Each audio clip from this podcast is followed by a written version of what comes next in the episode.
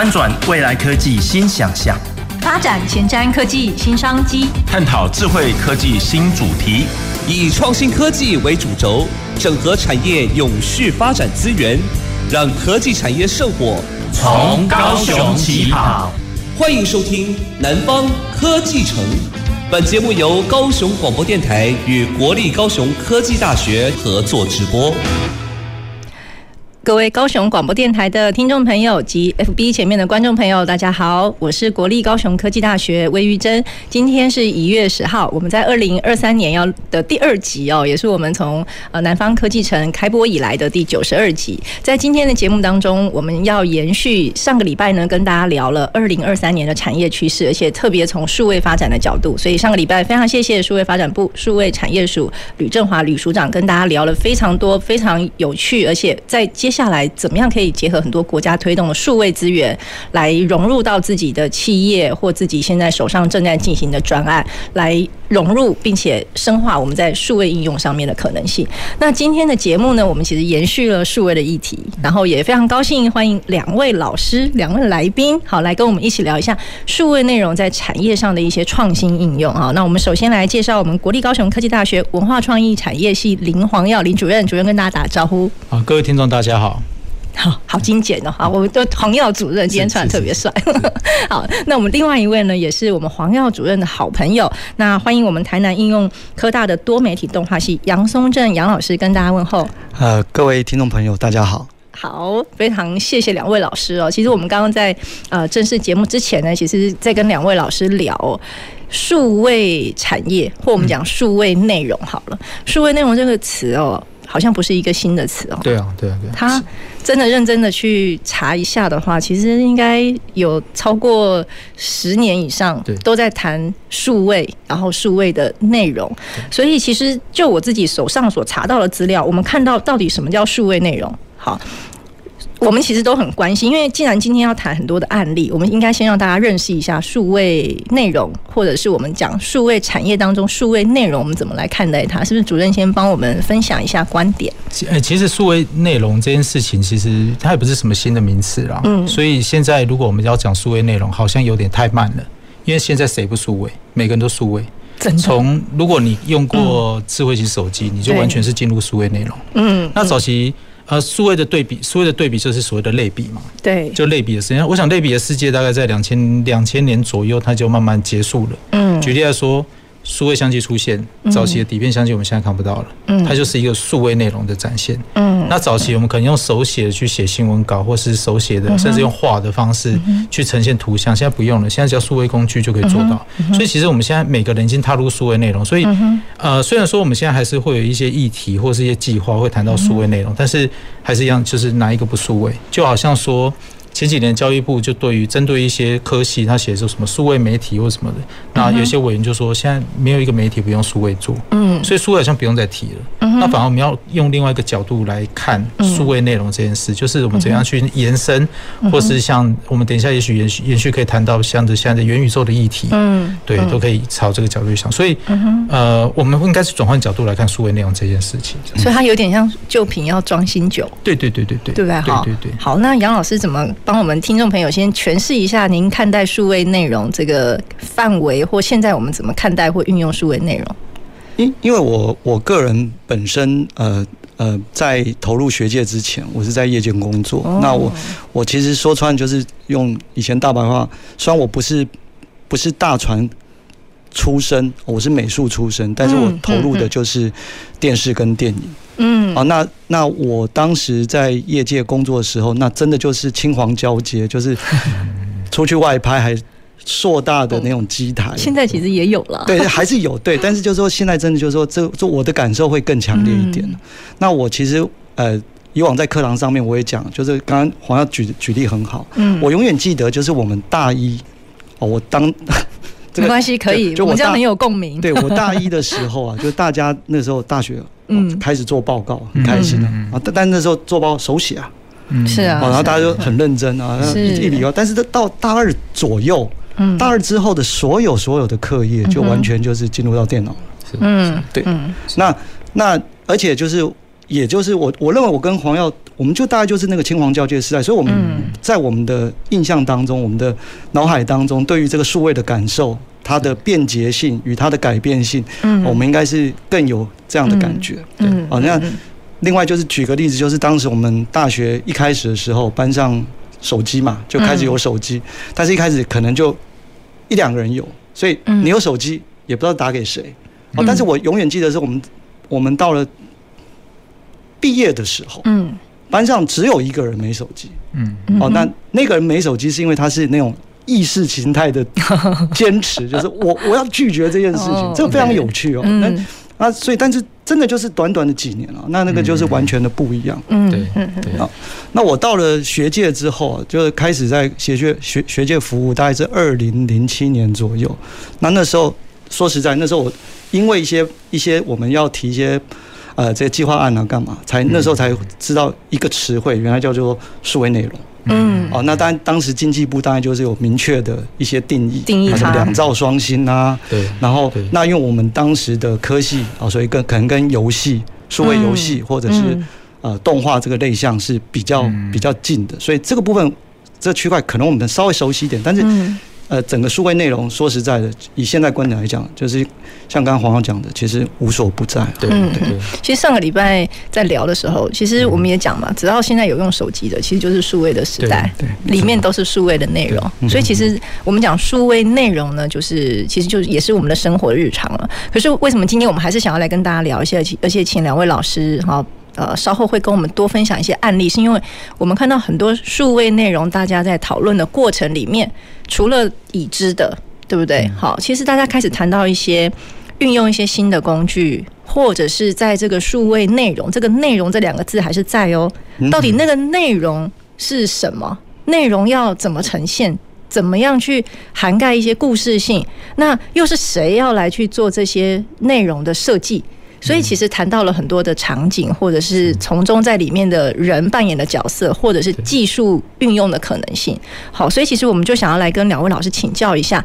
呃，如果说我们讲数位内容哦，其实稍微也跟大家呃做一个呃重整哦。其实谈到数位内容，我们手上看到的很多资料，可能会包括刚刚老师讲到的数位的游戏。好，所以游戏也算数位内容。哦，然后也包括电脑啊、动画啊，甚至是怎么样运用数位去做学习，所以它也是数位内容的一部分。那也包括影音。好，所以其实我们很多串流媒体，它也算是数位的内容，也算是数位内容的延伸。好，包括很多的行动运用啊、网络啊等等，甚至是出版。所以在这么广的范畴当中，我们再来跟老师请教一下，有没有您看到在这么广的范畴里面，其实有没有共通性的技术，其实或者是一些科技的议题融入的议题开始被讨论到？嗯，对，老师呢？主任吗？好，林主任。我觉得如果被讨论到这些可以融入，就是比如说一些工具的运用，或者一些数位数位方面的一个运用。呃，我我觉得数位内容，我们还是回归数位内容这个词好。现在如果要谈数位内容，不在讲说我们要持续进步的数位内容了。应该是这样讲，对，持续进步就是对。昨天的数位内容我们就不要再谈了，因为科技在进步。例如说，好难哦。例如说，三年前的手机，现在人不会用，现在人会觉得落伍。可是，在它其实手机并没有变，这件事并没有变，是人的习惯变，载体还是一样，载体还是一样，内容还是一样，人还是一样，这世界还是一样，都没有变啊。可是为什么我们会嫌三年的三年前的手机效能是差的？就是因为一直在进步。所以其实我们一直在追赶，一直在追赶。所以，我们其实一直被这个数位内容推着走。所以反而说我我我反而反过来想，我们绝对不要去太。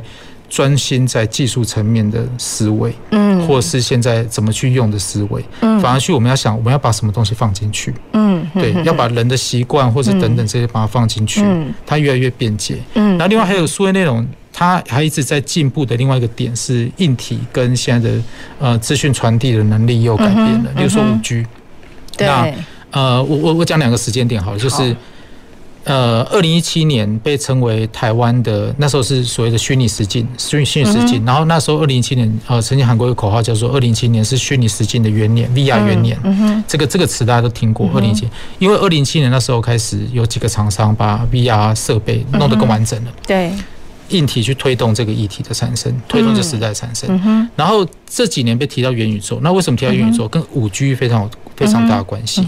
五 G 的应用让元宇宙的传递更快、更更更好，所以这个也是一样技术去推动这个议题的产生。嗯，所以我我我觉得新技术会推动时代往前进，然后我们的习惯会跟着往前进，但是我们要适度的去怎么去调整，然后也要去了解这些议题带给我们目的是什么。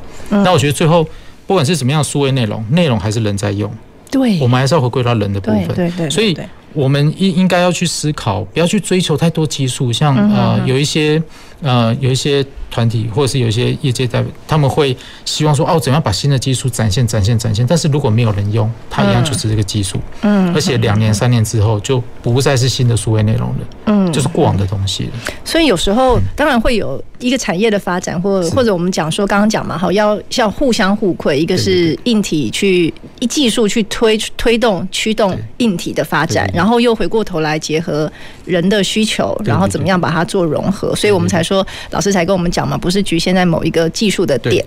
那当然，呃，所以换句话说，对某一些在开发数位内容的业者来说。也不是说非得这个推出来的产品，它的技术是必须最高端、最前端，它才有可能被推出来，而是它有没有满足某一群市场上需求者，好像的需要，这一个点就很重要了。是是是是。那那个杨老师有没有一些案例可以帮我们分享呢？嗯，像刚刚黄耀讲到的这个部分哦，那呃，我我其实我先我先稍微谈一下，补充一下我的观点，因为我觉得有一个东西就是呃，我们我们。一开始的时候，呃，就是动态捕捉，它也是数位内容当中的一个一个技术层面。嗯哼。那像这个东西，它一开始啊，它呃，不仅那个费用啊，就是那个经费啊，它的造价很高，而且就是它还要有一些空间上的运用啊，就它因为它的 center 必须要。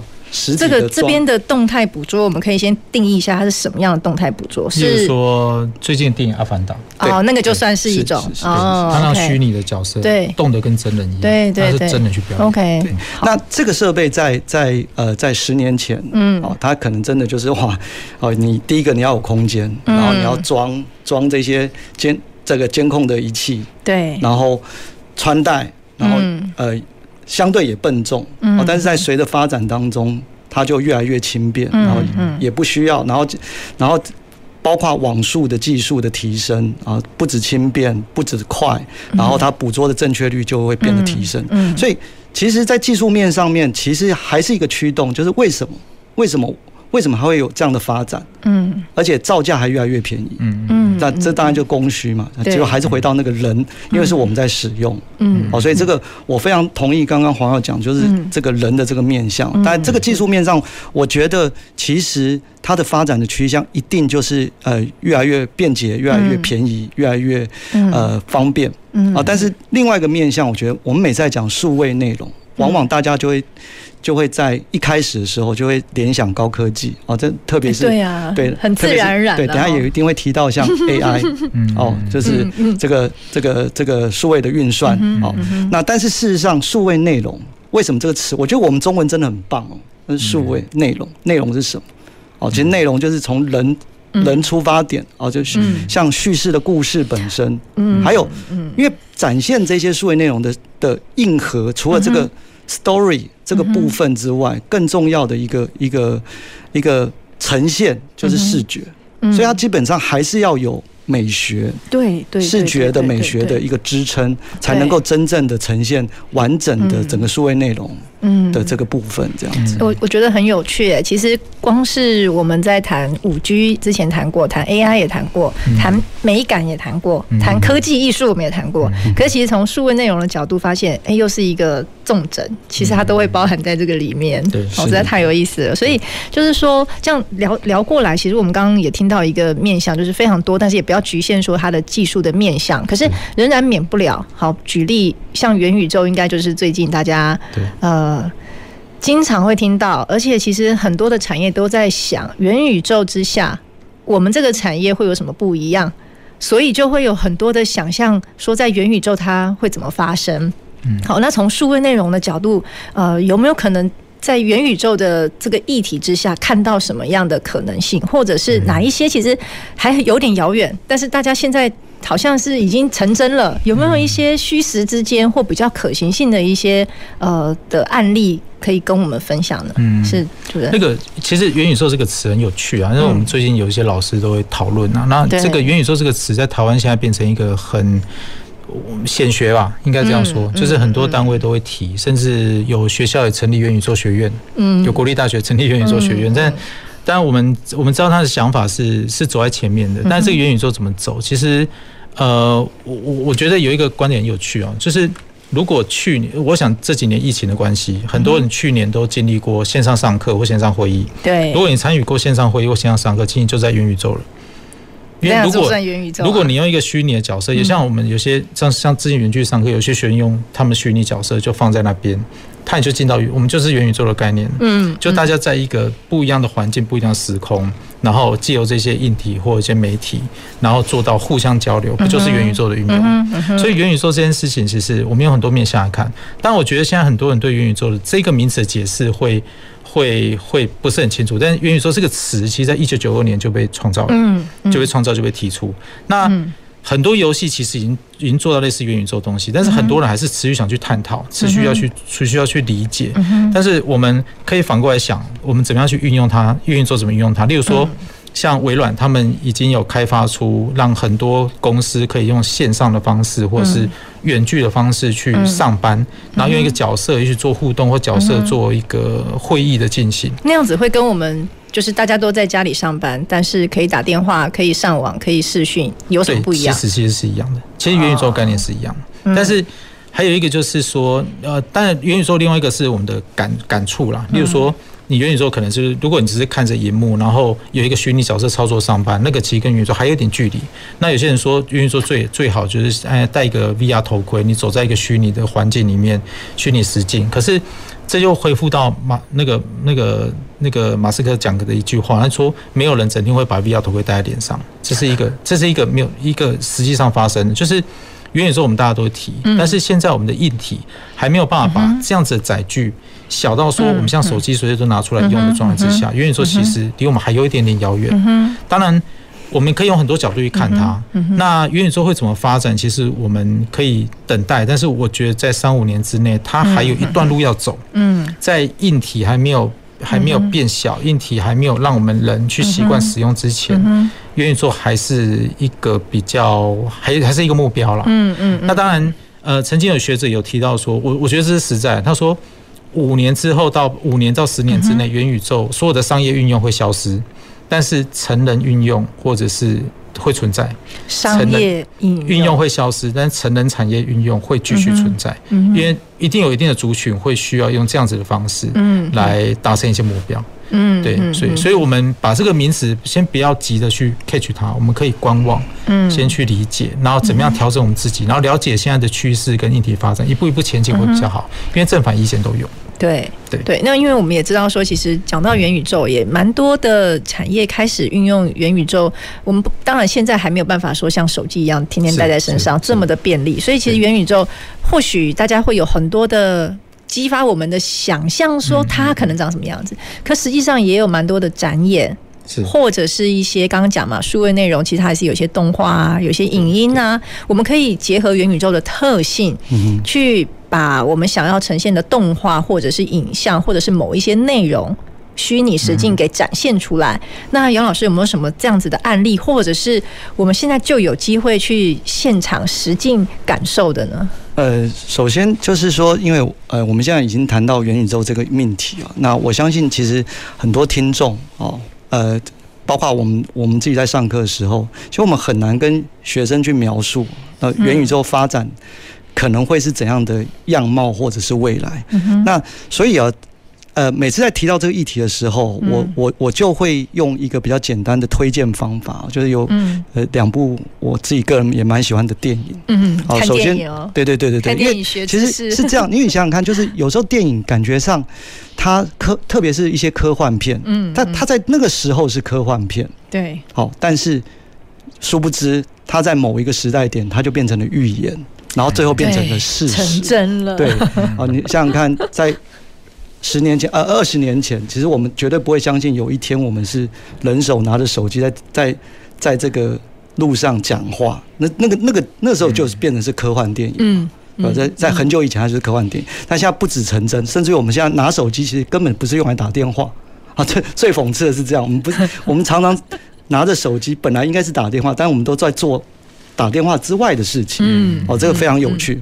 好，所以回到元宇宙这个部分哦，那如果各位听众想要想要呃揣想哦，用揣想的观点说未来可能会是怎么样哦，那首先我推荐的第一部片是这个。二零零九年的时候，那时候有一部片叫做《猎杀代理人》。嗯，哦，那我我我认为它是一个仿生科技艺术与这个展演实境的一个猎杀什么？哎，猎杀代理人，代理代理人哦，他是布鲁斯威利的呃一个呃代表作品这样子。那他他的那个那个世界观，它其实就是反过来，就是游戏世界是说我们有一个呃数位的虚拟的一个一个一个时空环境，然后我我们我们在我们。操作啊，透过遥感操作，然后玩那个游戏，但它是它是反过来，它是结合仿生科技。有时候在现实的世界当中，我们每个人透过一个装置，然后去操控一个仿生的自己。嗯哼，那你当然你可以，你可以把那个仿生科技做的跟你一样，嗯，然后但是你就很安全哦，宅在家里哦，天天宅在家里，然后有仿生的这个代理人，嗯，哦去。进行你的日常生活，你的所有工作，或做一些比较挑战性的对体验。但更重要就是因为它它它的这个机制当中，就是它的反馈体感反馈是完全，嗯、就是你在那个你在它的这个设备中，你是感受得到，对，你是完全感受得到。嗯，那这当当然了，这个就是我我我虽然以现在的观点来讲，这个应该还有很长一段距离，但是如果你要定义什么是极致元宇宙，我认为这就是一个面向。二零零九年耶，哇塞！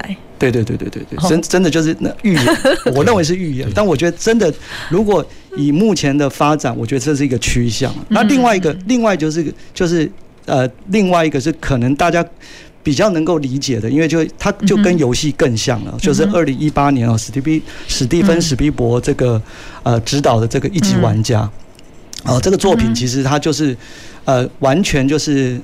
像 VR，然后结合体感的这个设备，然后每一个人，呃，就是都在家里玩游戏，然后有个非常非常大的一个虚拟的世界，游戏世界。那每个人在里面有不同的每一个星球，每个星球是一个一个游戏场，然后它有自己的通用货币，有自己的生活面向，你甚至于那个通用通用的这个货币还。回过头来影响你现实生活当中的，呃，真正的的真正的金钱交易这样子。因为现在我觉得难，就是难在说，大家对元宇宙这个概念哦，觉得它非常有趣，也很好奇。可是总觉得它真的跟自己生活绑在一起的时候，会不会对我们的生活带来什么不一样的影响？正面的那就并没没什么问题嘛，然后好像很好。可是是不是也会带来一些呃，可能要预先设想或者是防范的一些冲击？其实我觉得。呃，会冲击应该还没那么快啦，因为现在还没有大量运用嘛。就像手机给我们带来便利，但是我们也因为手机带来很多的不便。对啊，看太久啊，脖子会酸啊。生活习惯的问题。生活习惯的问题。我觉得这些这些科技其实在改变一些改变一些人类的习惯了，那也会改变一些人类很多观点啊。嗯。举例来说，我我觉得我我们就回回过来看手机这件事，每个手机都有都可以拍照，可是。有太有多少人会认真去看你昨天拍的相片？没有。可是这就是一个问题，是早期我们会洗照片，我们会拍照片，可是我们都会来回看那些照片。那为什么现在的照片你不会来回去看？嗯，因为太容易取得了。嗯。然后我我也常跟我们学生讲，他们在做数位摄影，其实他们在制造数位垃圾。他们每天把 同学们每天呃每天全世界平均有一亿张的相片往云端传，可是没有人去整理它。它就是存在那边，它某种程度是数位的事，所以我觉得这是从数位化之后，那我们要思考元宇宙，一定会改变很多东西。嗯，当一个人你在家什么都不做的时候，可以完成事情，然后它一定会产生一些生活层面、人的互动层面的问题。我觉得这个讲法好好哦，我很我很喜欢这种讲法，就是说我们在谈数位内容，我们不是只有说最后你看到的那个是数位内容，你从你的哎从最源头你中间的过程，那其实已经已经涉及到一个数位。内容的管理，对，所以刚刚讲说，哎，到底这是不是一个有用、有意义的数位内容的一部分？对，是现在这件事情好像没有特别的去，因为就想说那个等手机举例手机容量不够的时候再来删照片，对啊对啊对啊、或者它形成另外一个商机，哎，你就可以再买空间，对对对，对不对？对哦，其实相当有意思。那我知道，其实最近呃，高雄美术馆好像也有一些蛮不错的跟元宇宙议题相关的呃展，是不是？杨老师也帮我们跟听众朋友介绍一下。好，这个于公于私都应该要这个这个推荐给呃高雄好东西要跟好朋友分享的概念呢、啊。呃，其实我这边就是因为像高美馆现在正好正在展出这个黄新建老师的一个一个特展啊，叫 X 人称。啊，那黄新老师他基本上呃这个展览还在正在进行中，到三月初哦，就呃年节过年年节，如果大家呃呃这这个对机会去走一走，对对对，对于这个什么是元宇宙或者是科技艺术这个面向啊，因为呃。稍微介绍一下黄金亮老师哈，因为黄新建老师他基本上是这个呃，二零一七年他透过当时的一个 VR 的作品，那时候就是哎，刚刚提到 VR 元年，哦，这其实不只是不只是影厂商，对对对，他那真的那真的叫做真的叫做 VR 元年，对，它不只是厂商的一个呃这个这个硬体的这个提升，我们在我们的这个职。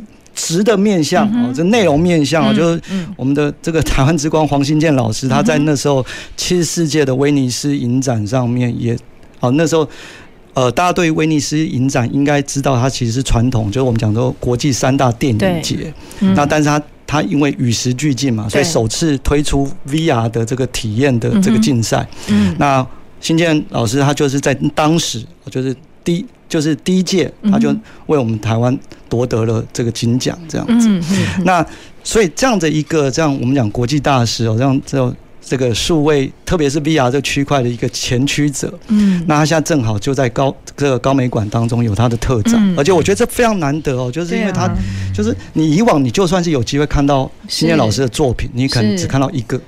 就一个展览就是一次嘛，就一个这样啊。但因为它这个是个可以说它是目前最完整的一个回顾展，所以呃在地的高雄的啊朋友们，我说非常推荐大家啊。你想要了解，不一定要等在地啊，对不对？然后周末啊，过年节期间啊，哈，欢迎来高雄走走。好，那呃来高雄体验一下我们的城市很多的不一样，很多的便利性，然后也有很多很棒的展览哈。所以刚刚老师特别跟我们推荐，对不对？好，那因为刚刚讲到说元宇宙，因为呃，稍微再跟听众朋友分享一下下，就是说，在黄老师的这个展呢，应该是可以展到三月五号。嗯，对对对，目前看到，所以它里面的元宇宙的这个剧场有什么？呃，因为我为什么会想说借着今天跟大家分享，是因为我们都说嘛，其实凡走过必留下痕迹，那自己亲身经历过的那个感受特别的强。嗯，所以在那个呃元宇宙剧场里面有什么可以跟听众朋友分享，所以可以多留意的地方呢？因为呃，新建老师他其实一开始从美国回来之后，他在台湾其实是主要是发展科技艺术的这个面面块。科技艺术哦，所以他其实呃，我们如果你去现场看他的展出，当然 VR 作品就是他的几个代表作，像《沙中房间》啊、《登月》啊、啊《高空》啊、《轮回》还有《师生记》等啊都有。那当然还有他比较相相对啦，但也没有说真的很久之前。就相对比较早期的一些互动装置啊，那也是另外一个面向。因为科技现在我们在讲这个呃这个对。呃数位内容，其实不是只有 VR。OK，好，所以其实就是说，透过有机会去看这个展，我们可以看一下呃元宇宙或我们讲数位内容的过去历程，其实是相当棒的体验。好，那我们稍微休息一下，我们稍后回来。走进时光隧道。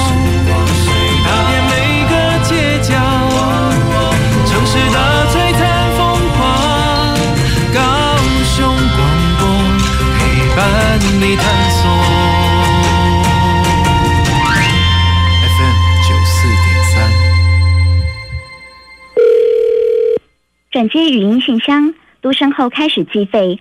如不留言，请挂断。嚯！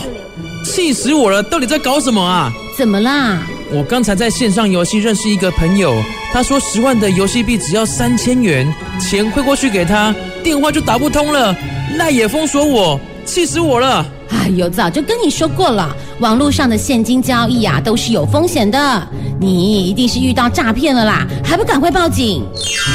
网络游戏陷阱多，切勿任意与陌生人金钱交易，以免造成财产损失。高雄九四三关心您。我第一次搭大型车，哎哎，小心！你放心，像这种大型车啊，视野死角很多，还有内轮差的问题，所以我有特别加装行车视野辅助系统，开车时会多看两眼，就怕有些角度看不到。真的，好多视角看不到耶！所以在路上看到大型车，不但要小心远离，驾驶朋友也不抢快才安全哦。以上广告由交通部道安委员会和高雄市政府新闻局提供。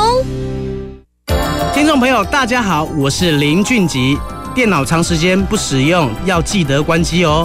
每天少开电脑一小时，一年可以少排一百六十三公斤的二氧化碳，还可以省下七百一十元的电费哦。你现在所收听的是跟你一起节能减碳、爱地球的高雄广播电台 FM 九四点三 AM 一零八九。我是指挥中心罗一军。接种次世代疫苗能够预防目前 BA. 点五和新兴变异株的威胁。符合条件的大朋友、小朋友都建议接种作为追加剂哦。特别是有糖尿病、癌症、中风或心肺肝肾等慢性病的人，强烈建议追加一剂次世代疫苗，可以降低感染重症与死亡的风险。接种次世代疫苗，提升自我保护力。有政府，请安心。以上广告由行政院与机关署提供。用创意点亮奇迹用智慧成就科技随时掌握趋势的脉动打造未来收听高雄广播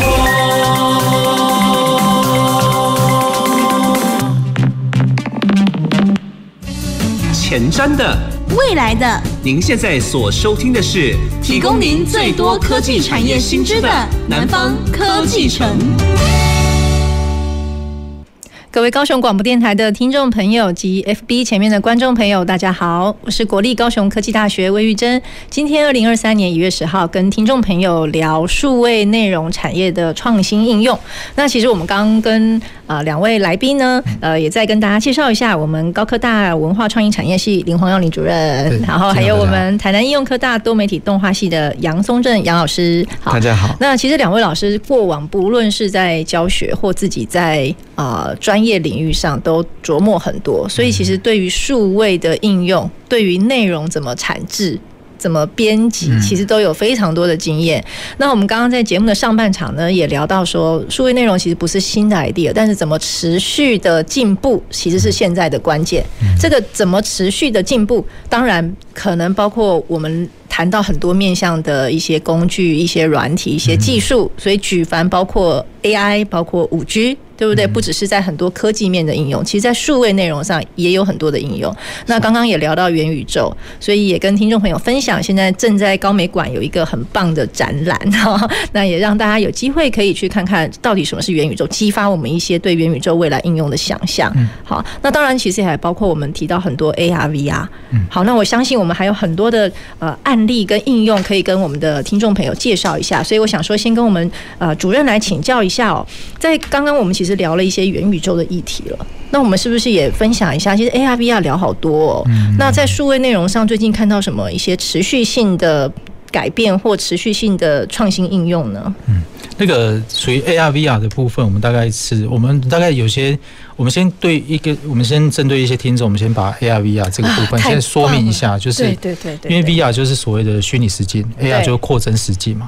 那现在还有所谓的 MR 就混合实境，还有 XR 等等。那这些的应用，其实我们在很多场域都看得到。现在应用最多的，我想很多很多高雄在地场域，不管是博尔有 VR 剧院，对，然后像呃像我们的建成馆。都有 VR 的展示，然后现在几乎大型展览，他们一定会用到这些互动的媒体来跟跟民众互动。那 AR、AR、VR 都会都会都会有。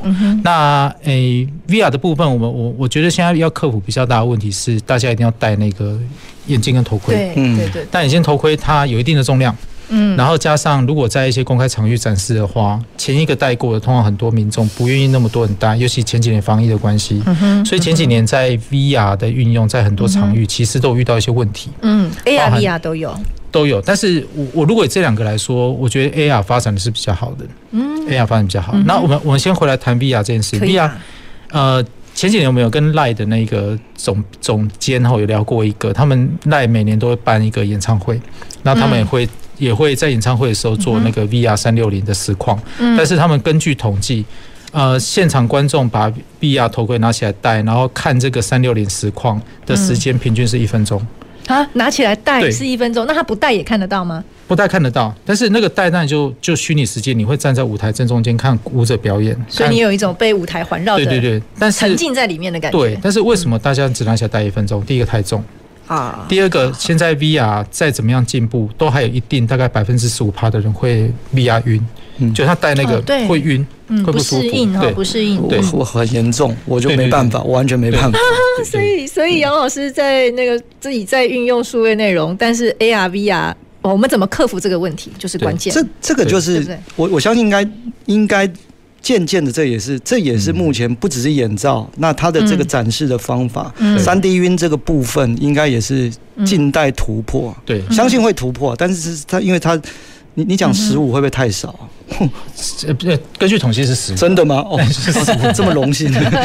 我我以为很多啊，因为我我因为我我是连那种进戏院啊，这最近阿凡达嘛，就是去看三 D Max，我都不是那么的舒服这样子。我可能稍微严重一点。对。然后 VR 还有一个问题是，诶，我觉得像有些厂商像 HTC 克服很多年，终于把无线这件事情变成常态性了。早期都要带着很多线，那个事情有点麻烦，因为它关系到传输。对，然后 VR 还有一个问题是，现在很多不管是听众民众，他们是戴眼镜的。对，你 VR 戴上去，眼镜的大小不一样，其实都会被影响。那个有没有？对对对，其实总归就是舒适度了。对，舒适度，嗯对对不对？那个舒适度其实会影响我们数位内容的体验。对对对对，舒适度、舒适度跟便利度，没错。所以这个地方就是刚刚讲到的科技跟硬体的驱动。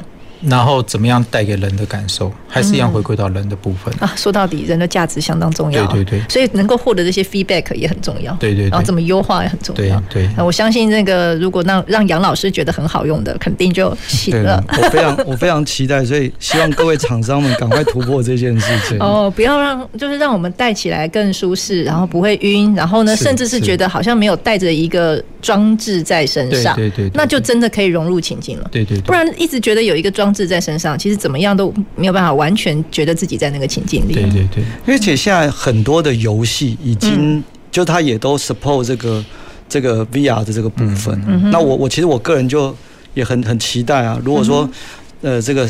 我们在玩萨尔达的时候，可以戴 VR，那个 那个沉浸感就是，我就完全。那个时候戴起来就不会不舒适了。我希望有一天能够这样，因为现在我真的我还是晕这样，所以我就只能看着，哎，还是传统荧幕这样子玩这样。对。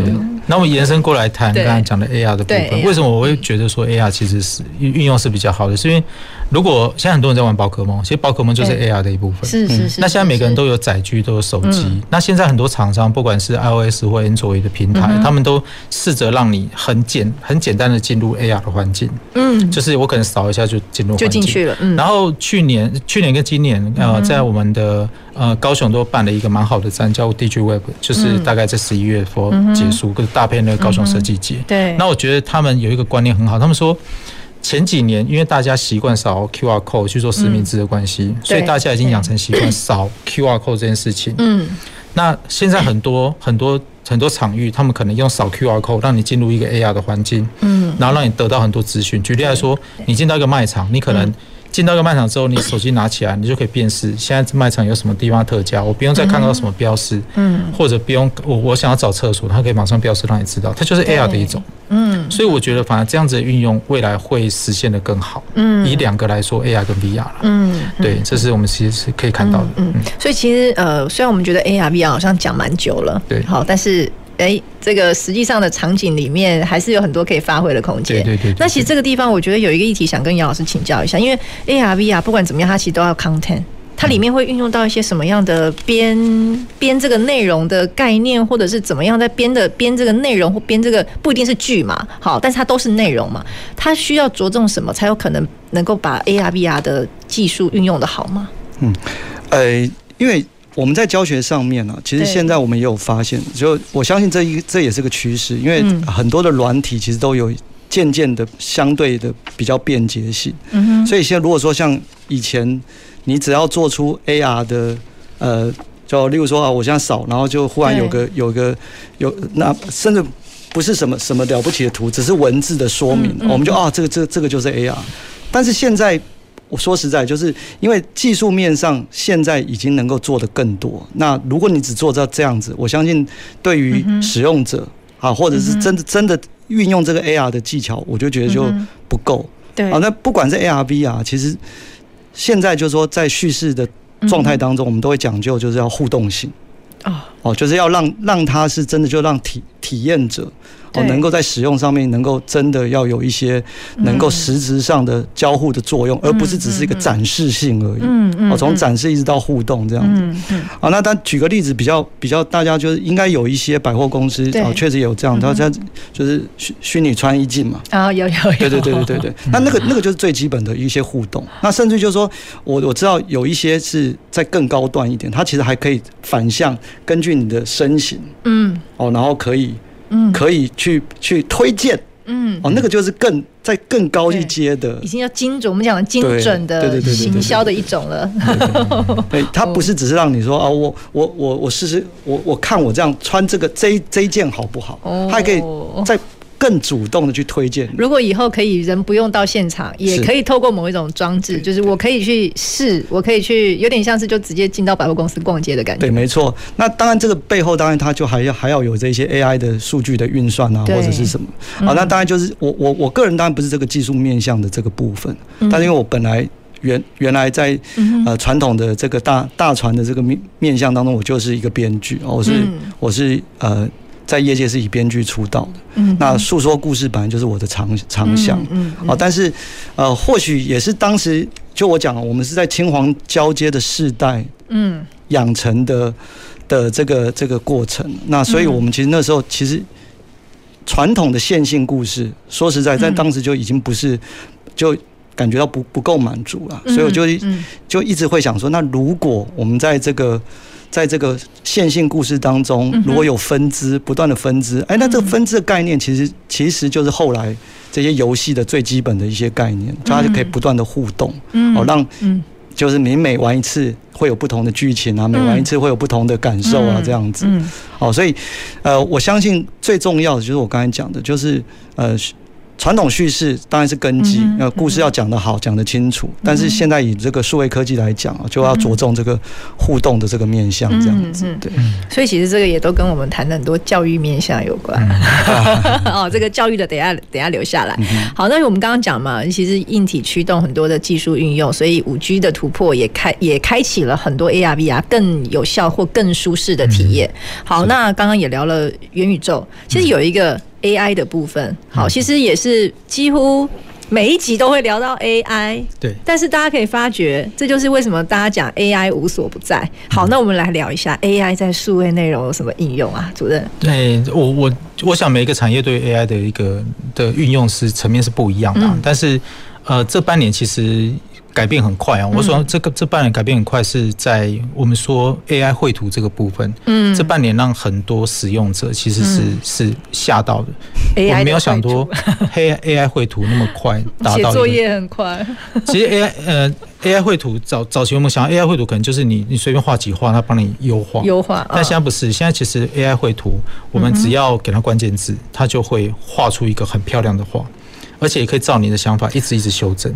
哇，等一下，等一下，刚刚是说到给他一几个关键字，现在不是在查文献哦，现在是在 AI 绘图哦，给他几个 term，给他几个你要的情境或者是一些效果，是是，他可以帮我们画出一个图来。对，而且那个我们像现在有一些 AI 机器人，是它一个一个一个月可能只要十块钱美金，你可以在上面，你给他关键字，你可以无限量生成图，而且生成的图是你给他文字的人，他拥有版权，所以我我有版权。所以我可以，我可以不用再找人来画了。嗯我可以用这些图来优化生成我要的图像。那这件事情其实有有几个案例，像呃上个月有一个，我想到一个，我想到一个情境，是就是说，好，如果我们三个都买了那个软体。好，然后刚刚老师讲嘛，如果我们下了某个关键字，生成了那个图，对，好，举例，我下了某些关键字，举例，我想我下了元宇宙，我下了呃这个呃呃一些颜色的偏好，它生成了一个图给我，然后我就有那个版权了。对，可是如果我们三个都下载了，那我的这个版权它还会再回到那个那个它的 database 里面。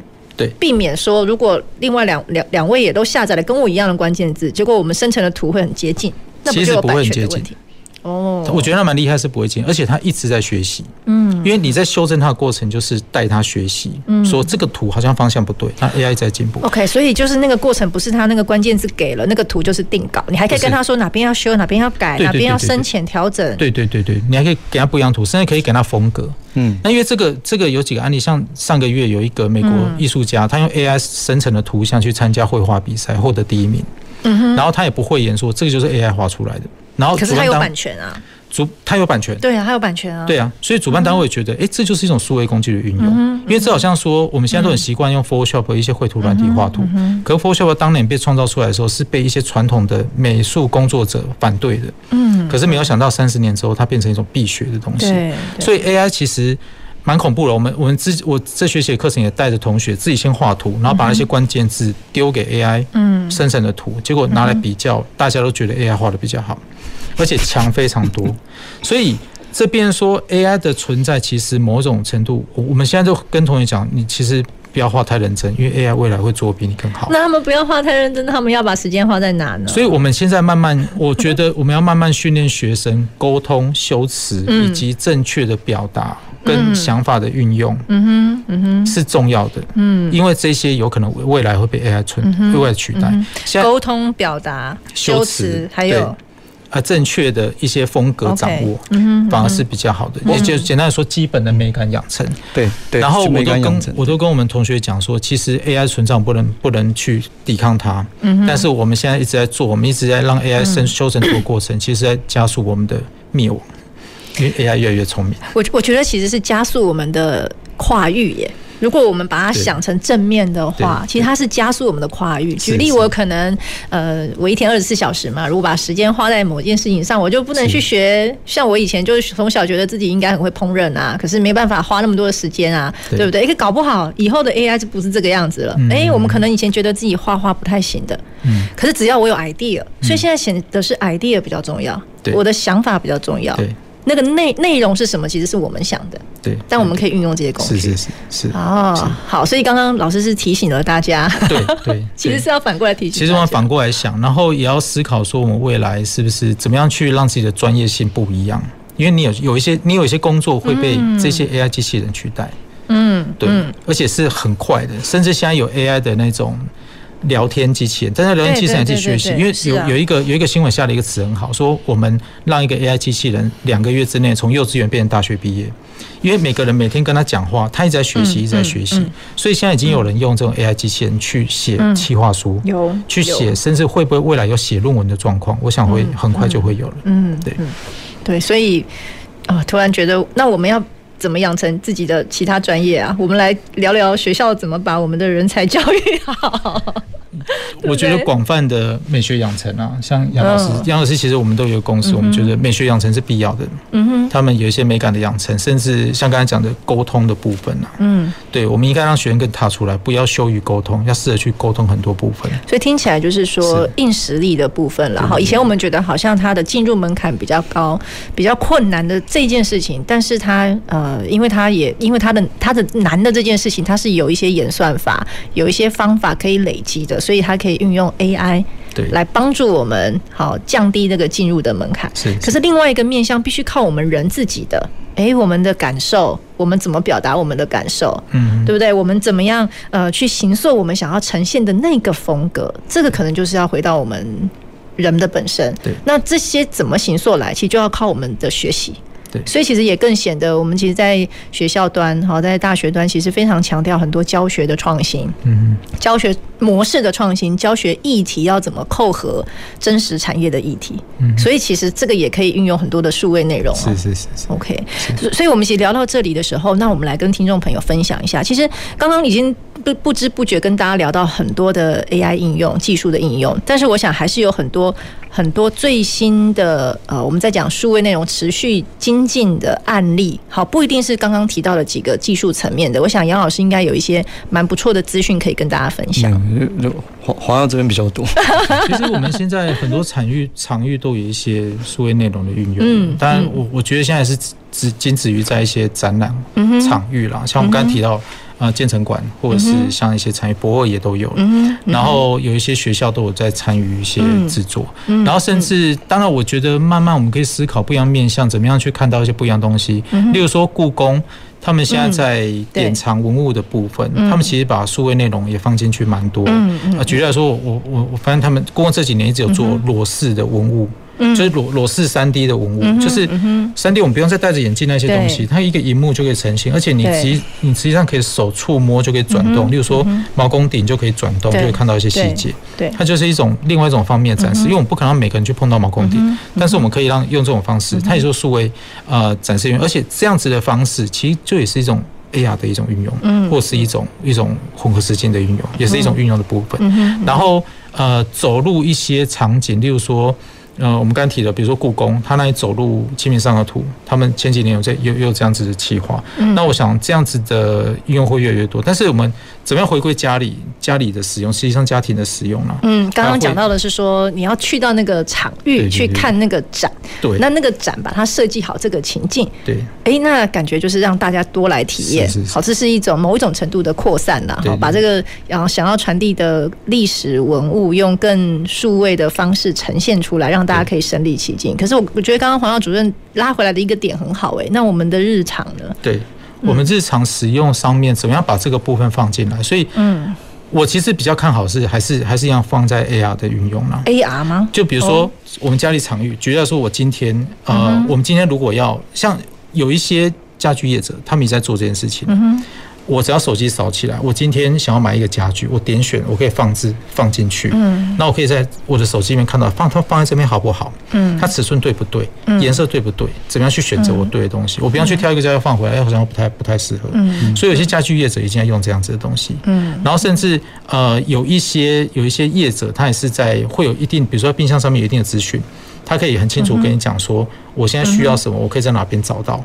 然后，对对对，这种是生活上的运用，我觉得会比较有可能性。哦，对啊，但是这些问题还是来自于我们在使用上，我们可能要下载很多的 APP，不同的 APP 去用。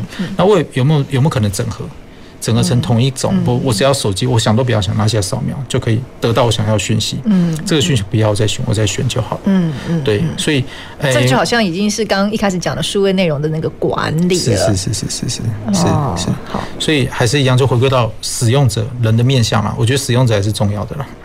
最后还是导回来人的部分啊。所以我们还是用，我觉得所谓所谓的数位内容，出全部还是导回到人的部分去思维这样子。那既然讲到人方向。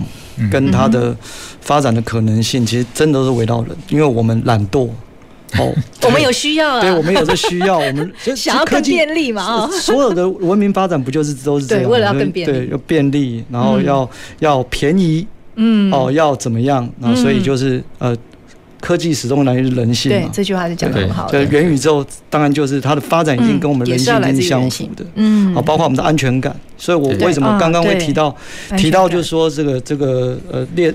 这个猎杀代理人这样的一个想象，我不觉得它是个想象，因为因为确实啊，因为如果在病毒像这几年，我想大家应该都更有这个感受。嗯，那如果我们没有没办法出去，但是我们还是需要继续我们的工作。那一个面向是我们用远距，那当然可不可以再更进一步呢？就是我真的有个代理人代替我出去。嗯，好的，所以这个还是围绕着人的发展啊。所以乐观其成的这个各个面向，我觉得都是。慢慢慢慢都会都会陆续的出现。那我们就来聊一下好了。那这样的，诶，听起来人很有价值，可是要怎么养成有这样多元能力的人才，或者是我们到底要怎么看待？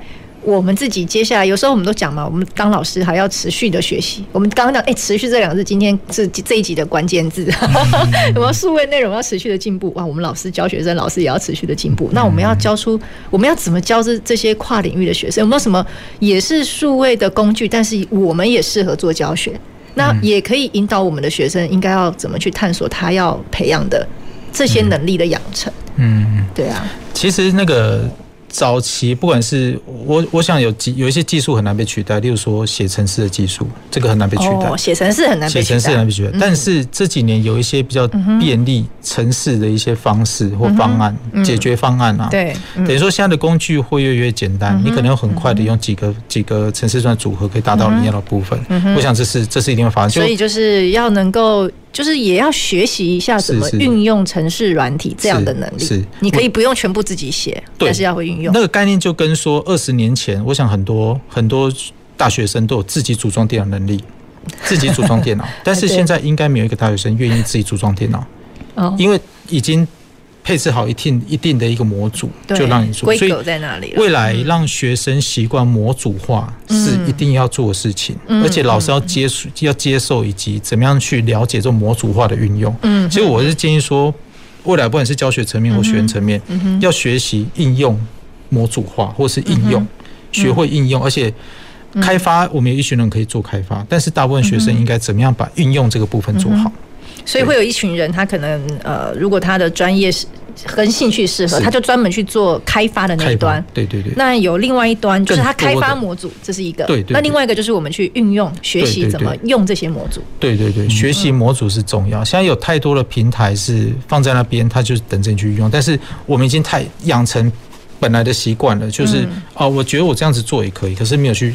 去运用这些比较好的模组化的一些功能。嗯、那些模组可以老师帮我们举一些例子，有没有比较具体一点的，让我们的听众朋友可以至少说，哎，哪一些模组其实不错，我写下来以后可以学。举例来说，呃，我们这几年一直有在一些国小端对一些老师教学，不是对学员教，对老师教学。比如说有几个平台，线上平台叫，比如说有有一个平台叫 Canva，然后它就很简单，让你很容易。五分钟、十分钟编辑一个你要的海报。那个那个平台叫什么？C A N V A。C A N V A。C A N V A。对对。C A N V A。Canva。可以对。Canva。它其实它它有你用到它一些元件是要收费，可大部分都是免费的啦。然后你可以用那个平台很快的编辑你漂亮的简报。嗯。你甚至可以摆脱 PowerPoint。的一些界面，所以做出来的简报或是海报是不一样。因为我们最最近就我们常常遇到一些郭小的老师说啊，他们要做一张图很辛苦，要做一个宣传传单很辛苦。但是我们会指导说，我们会跟他们讲说，哎，你用这样子的应用，很快可以达成你要做的东西。是是。那老师在节目最后，杨老师这边有没有什么跟大家分享？就是说，呃，可能是工具，也可能是给听众朋友在数位内容的的养成的一些建议呢？我我我我我其实我我我想为为自己的本位。多说自己的根来说一些话，就是，呃，虽然科技各项发展啊，数位的软体的不不管怎么发展，但我觉得，因为它毕竟最后呈现是一个完整的感官，那而且感官的首选当然就是视觉，对，所以我觉得美术的美学的涵养的这个这个养成，对，啊，不论是。呃，创作者，嗯或者是欣赏者，我觉得这应该都都是还是要根本性的提升啊。因为身为一个传统美术教育的培养者，我我认为这个还是呃，不管路要走得多长，那这这个视觉的根基能够带领我们的各项发展，能够不止好。